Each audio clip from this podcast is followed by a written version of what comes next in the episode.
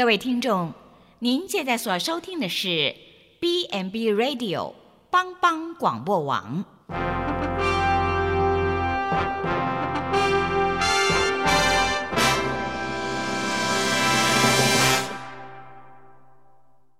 即将为您播出的是由李西昌主持的《由我照你》。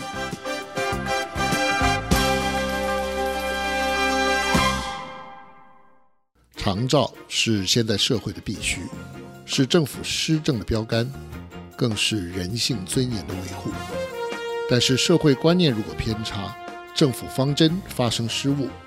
价值失衡扭曲了人性，谁会是重罪独行的守望者呢？请收听由李希昌所制作主持的《有我照你》。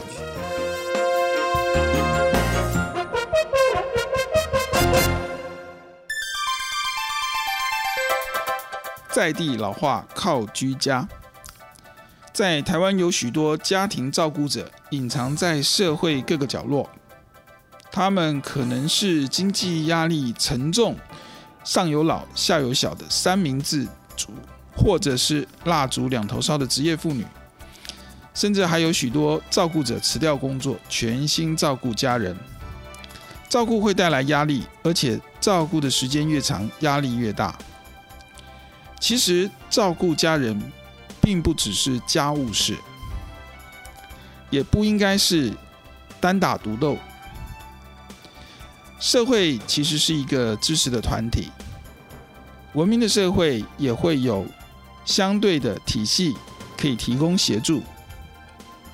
居家服务几乎是台湾最早推动的长照服务，也是目前社会大众最熟悉的一种服务形态。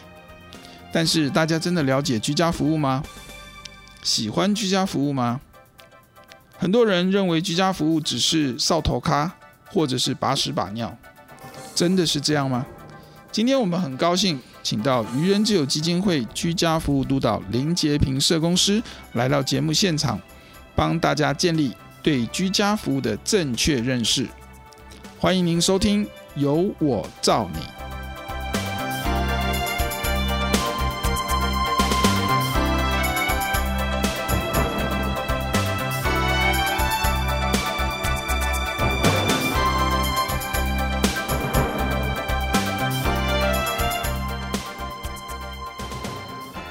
好，听众朋友们，大家好，欢迎收听帮帮广播网由我照你的节目，我是节目主持人李西昌。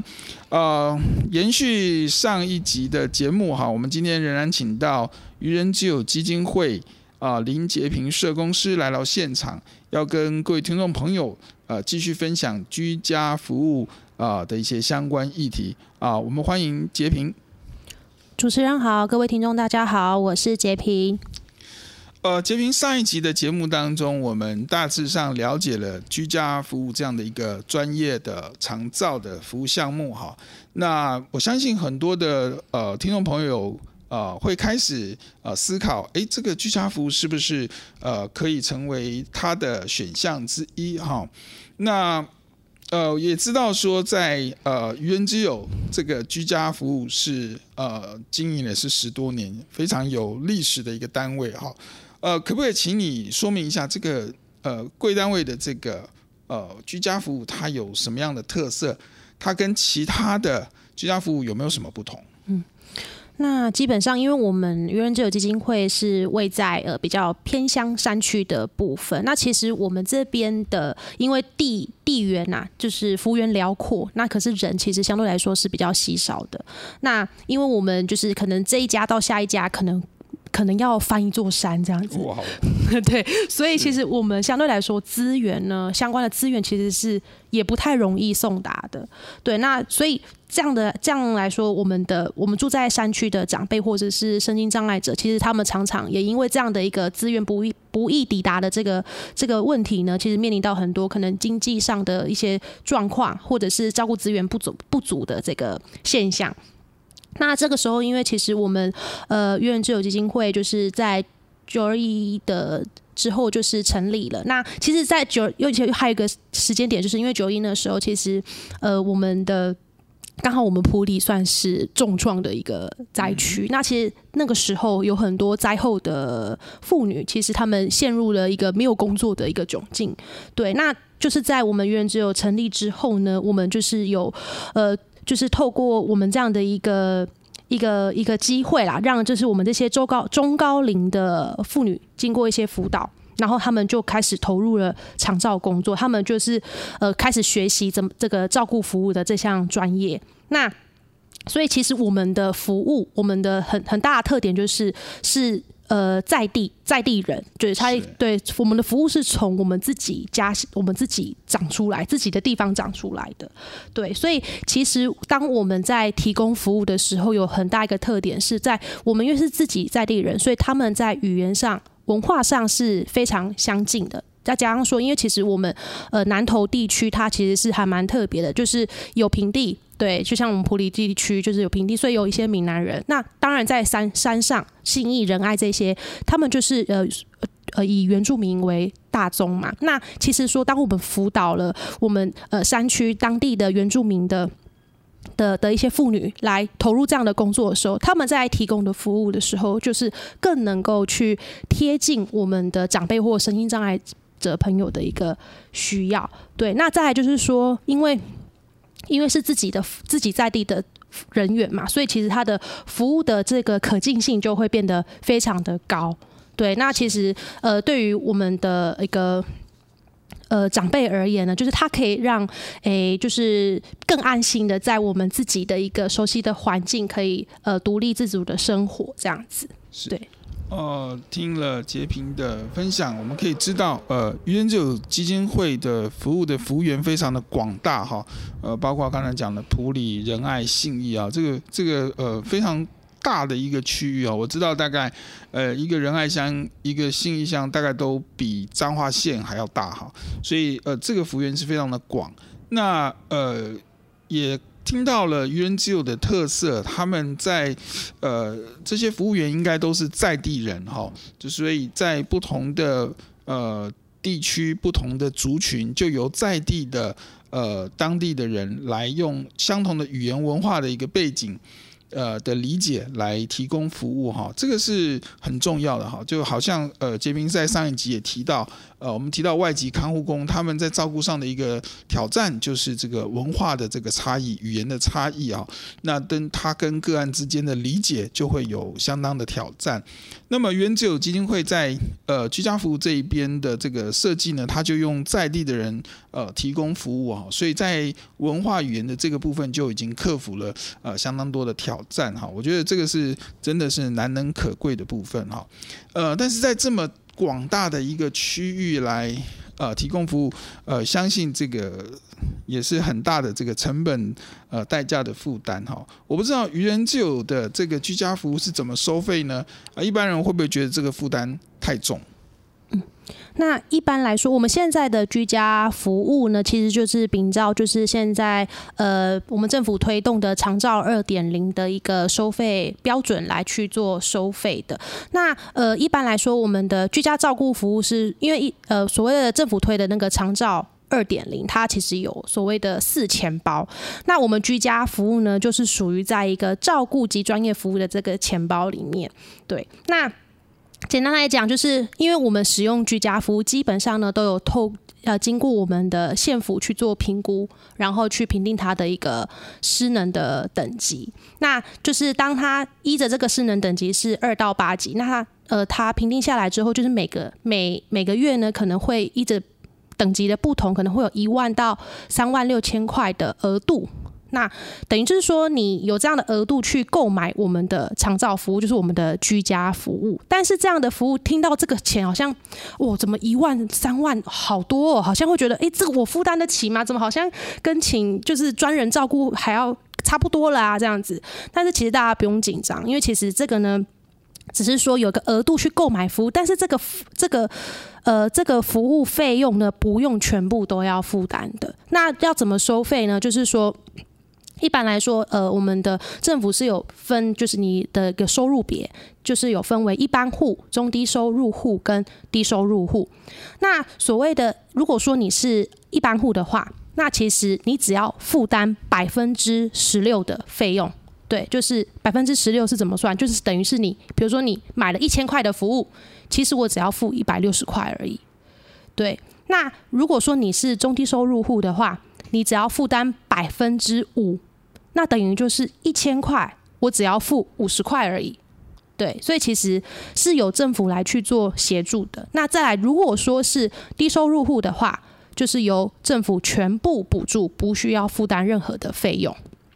对，但是呃。基本上呢，因为有的时候啊，呃，我们的那个县呃政府它的一个评定的经济收入的机制，有的时候还是有一些，并不是说呃这么的，就是有些长辈家庭可能一些特殊状况，他可能收入还是经济负担对来讲还是很大。那我们其实基金会会呃透过我们专业人员的评估，去深入了解我们的服务对象的家庭，还有他的一些呃有没有遇到一些比较特殊的状况。那其实呃遇到一些真的。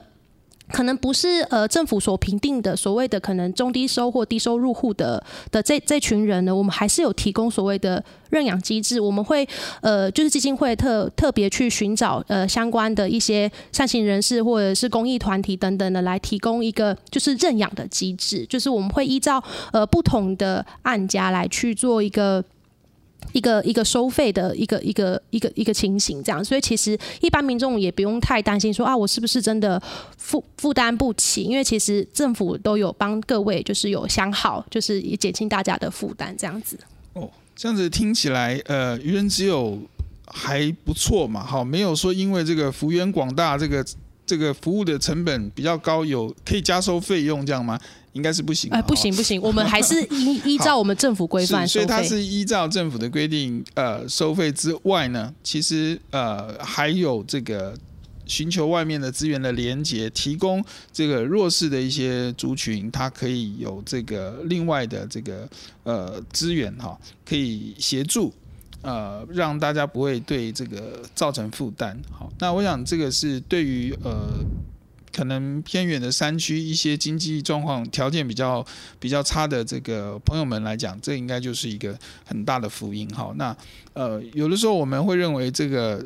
几十块钱可能不是什么很大的数目，哈，可能但是对于这些呃在经济上有困难的这些的族群来讲，可能呃这个一一天十几块、二十块，可能就是他所有的这个本来的餐费了，哈，他也会舍不得的拿去。使用服务，可能他他觉得这个拿去买包泡面吃吃饱肚子可能比较重要。那我想这个是呃愚人之友的呃一个很好的这个呃服务的性呃的这个特色哈。那另外我也想要请教哈，那我们刚刚有提到的这个呃，特别是愚人之友在。呃，山区在呃原乡地区提供的服务，这些原乡的服务员一样是受训的吗？那他们的这个素质如何呢？呃，对于这些原乡也好，或者是呃原只有服务的这个民众来讲，他们的呃这些服务的品质有有没有什么样的权益的保障？好，那基本上会来到我们就是渊之友担任我们居家照顾服务员，都一定要接受过完整的照顾服务课程的训练。对，那所以他们在服务上呢，对于我们的长辈或者是身心障碍者朋友呢，都有一定程度的了解。那在呃我们的照顾上都有一定程度的专业跟服务技巧。对，那。再来呢，就是说，我们其实基金会也都会呃鼓励我们的照服务员呢去考国家认照呃证照，对国家的证照。所以其实基本上我们的服务员呃呃考照率有的要拿到证照有达八成以上这样子。对，那再来就是说，我们基金会自己本身也会定期举办专业的呃照照顾课程的训练，然后让我们的。呃，照顾服务员就算在工作当中呢，也可以不断的进修、自我精进，然后透过我们这样的一个继继续教育的的的这个机会呢，来确保服务员的服务品质。那再来呢，就是说，因为呃上一集其实我们有提到说，呃，我们的居家服务并并不是只有。照顾服务员一个人，他也是要有一个专业团队，那就是由我们的呃居家服务督导来去做一个服务的一个一个品质的一个监控这样子。那因为结合了呃督导呢是有社工、护理跟照顾服务员这样的多元专业人员所组成的，所以当呃我们的家庭和民众有遇到一些不同的照顾问题呢，其实也可以透过呃咨询我们的照顾服务员，或是由我们的督导来去做一个了解，那提供适时的一个协助，那帮助我们的呃家庭呢解决各种照顾上的困难。是，我想呃。听了截屏的说明哈，我们可以知道愚人之友在呃服务的品质的呃要求上面是很高的哈。那相信呃听众朋友也可以放心哈，在这个呃他们的服务员呃都有除了这个。正常的这个课程啊，训练服务的课程结束取得一个证书之外，他们还都特别的要求这些服务员去参加国家级的技术士检定的考试，取得这个认证哈。我想这个是很不容易哈。那嗯，特别像一些比较呃偏远地区哈，这些这些呃新义乡仁爱乡的服务员还要呃特别去参与这样的一个考试，我相信是非常不容易的。那另外，刚刚杰平也提到的这个整个督导的体系哈，我想了解一下你们的督导体系，呃，原乡也有各自的督导的体系嘛？是不是也用在地的呃社工或者是护理师成为在地的呃原乡的督导呢？嗯，是我们在信义乡明德那边有我们的一个原乡信义原乡的办公室，那那边也有我们的呃社工社工，还有我们的护理师，呃是我们的督导员这样子。所以其实在，即便是在呃偏乡山区，如果说在呃原乡的一些服务员或者是长辈有一些呃服务状况的话，其实我们在信义那边就会有一个在地的在地的一个团队来提供及时的一个服务跟解决照顾上的困难。所以我想这也是真的是呃很重要哈，它不是一个呃，因为幅员辽阔哈，就是一个遥控的机制，也不是说呃呃这个呃产生另外一个呃文化上的问题，因为他们的督导都是在地人哈，那有一样有相同的语言跟文化，那那这些督导员可以了解个案家属的需求，那么跟服务员之间在呃呃这些。呃，技术或者是文化语言的这个沟通上面都会没有问题。那这样子的话，应该是更能够呃保障哦这个不同区域的这个呃民众的这个呃权益哈。我想这个是原就。呃，让我印象很深刻的地方，他们是一个非常呃专业，然后讲求这个在地化的这样的一个组织哈。那节目进行到这边，我们要先休息一下，我们稍待片刻，再重新回到节目当中。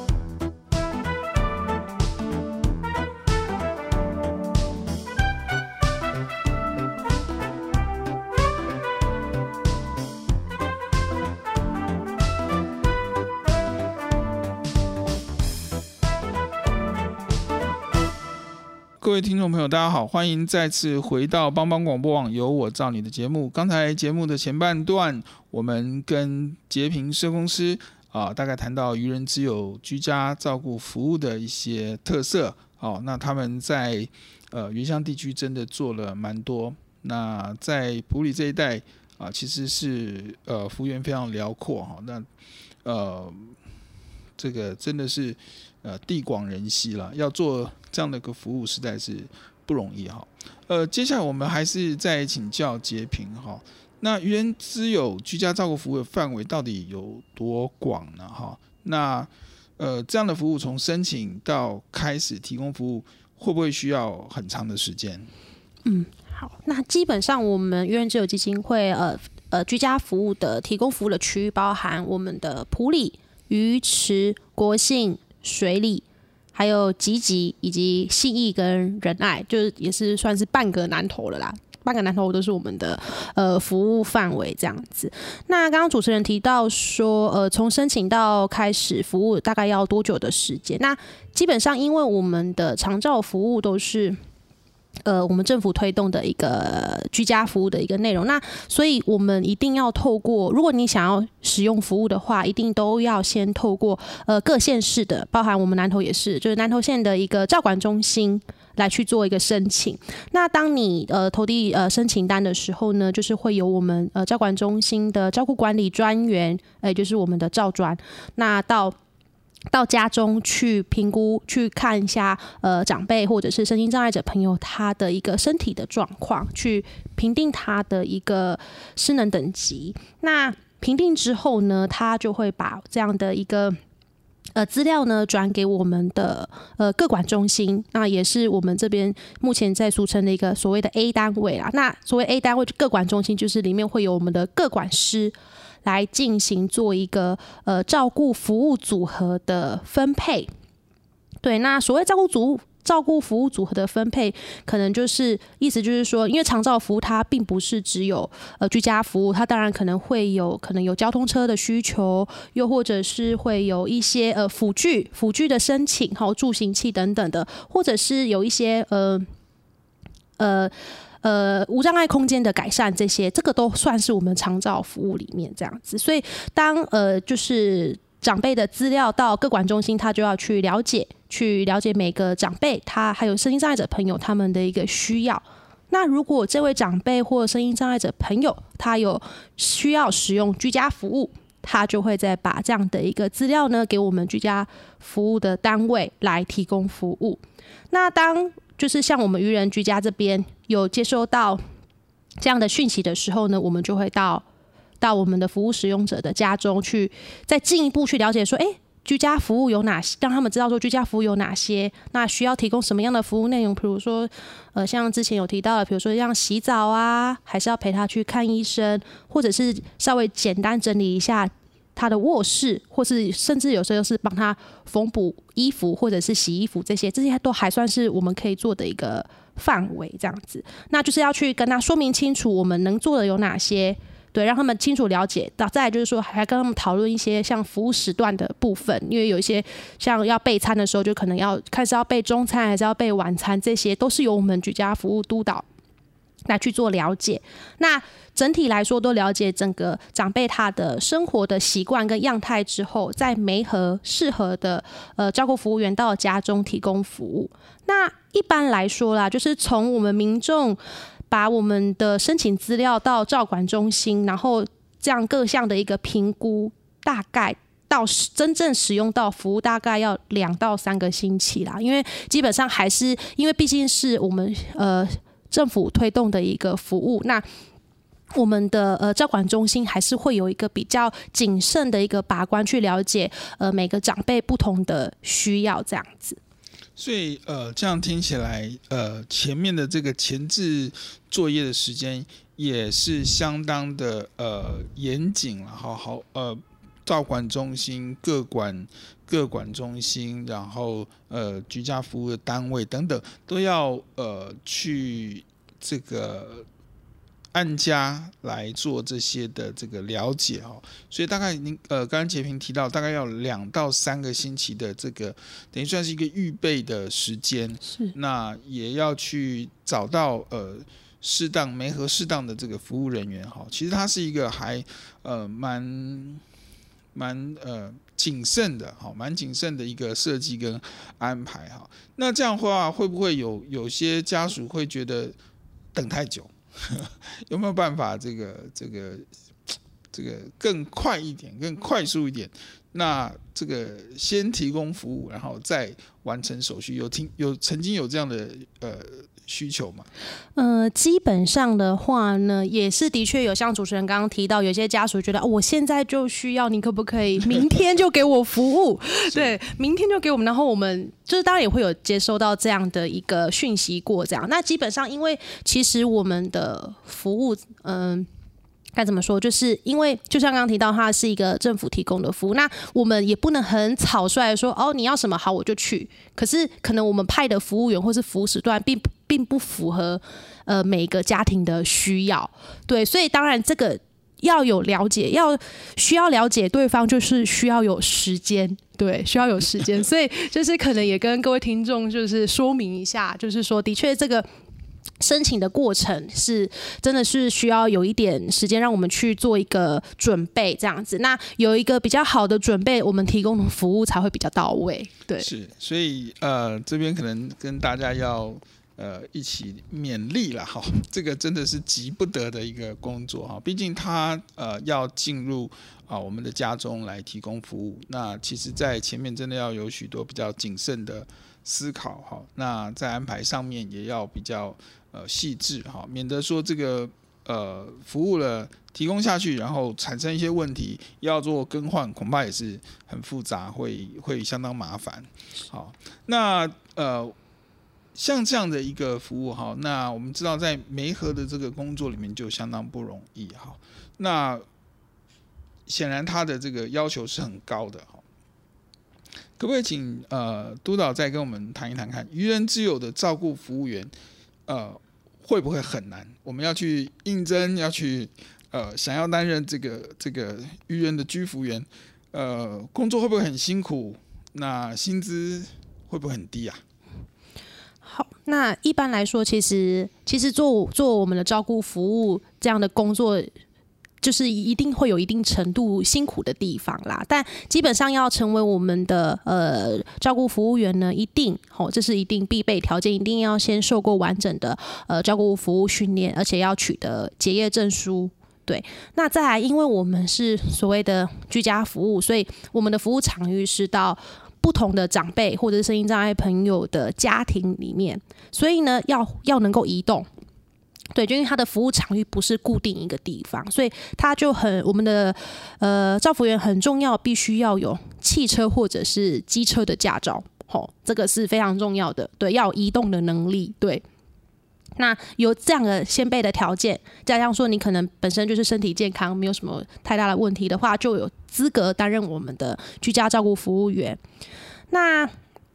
再来呢，就是说，因为我们的居家服务呢，它有一些特性，就是也跟大家做一个说明。一般来说，我们的居家照顾服务员，他的工作时间还是以一天八小时为原则，然后一周就是工作五天。对，那我们呢，我们单位，我们基金会是采时薪制的，那我们一个小时其实是时薪是两百块起跳。那其实。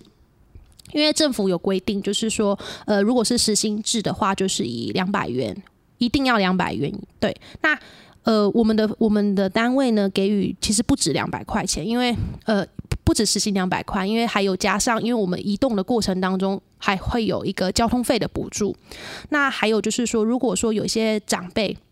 或是身心障碍者朋友，他在照顾上可能有比较困难，他必须要有更大、更多的技巧的协助的时候，我们也有给予呃，所所谓的照顾困难加急。对，然后刚刚前面有提到说，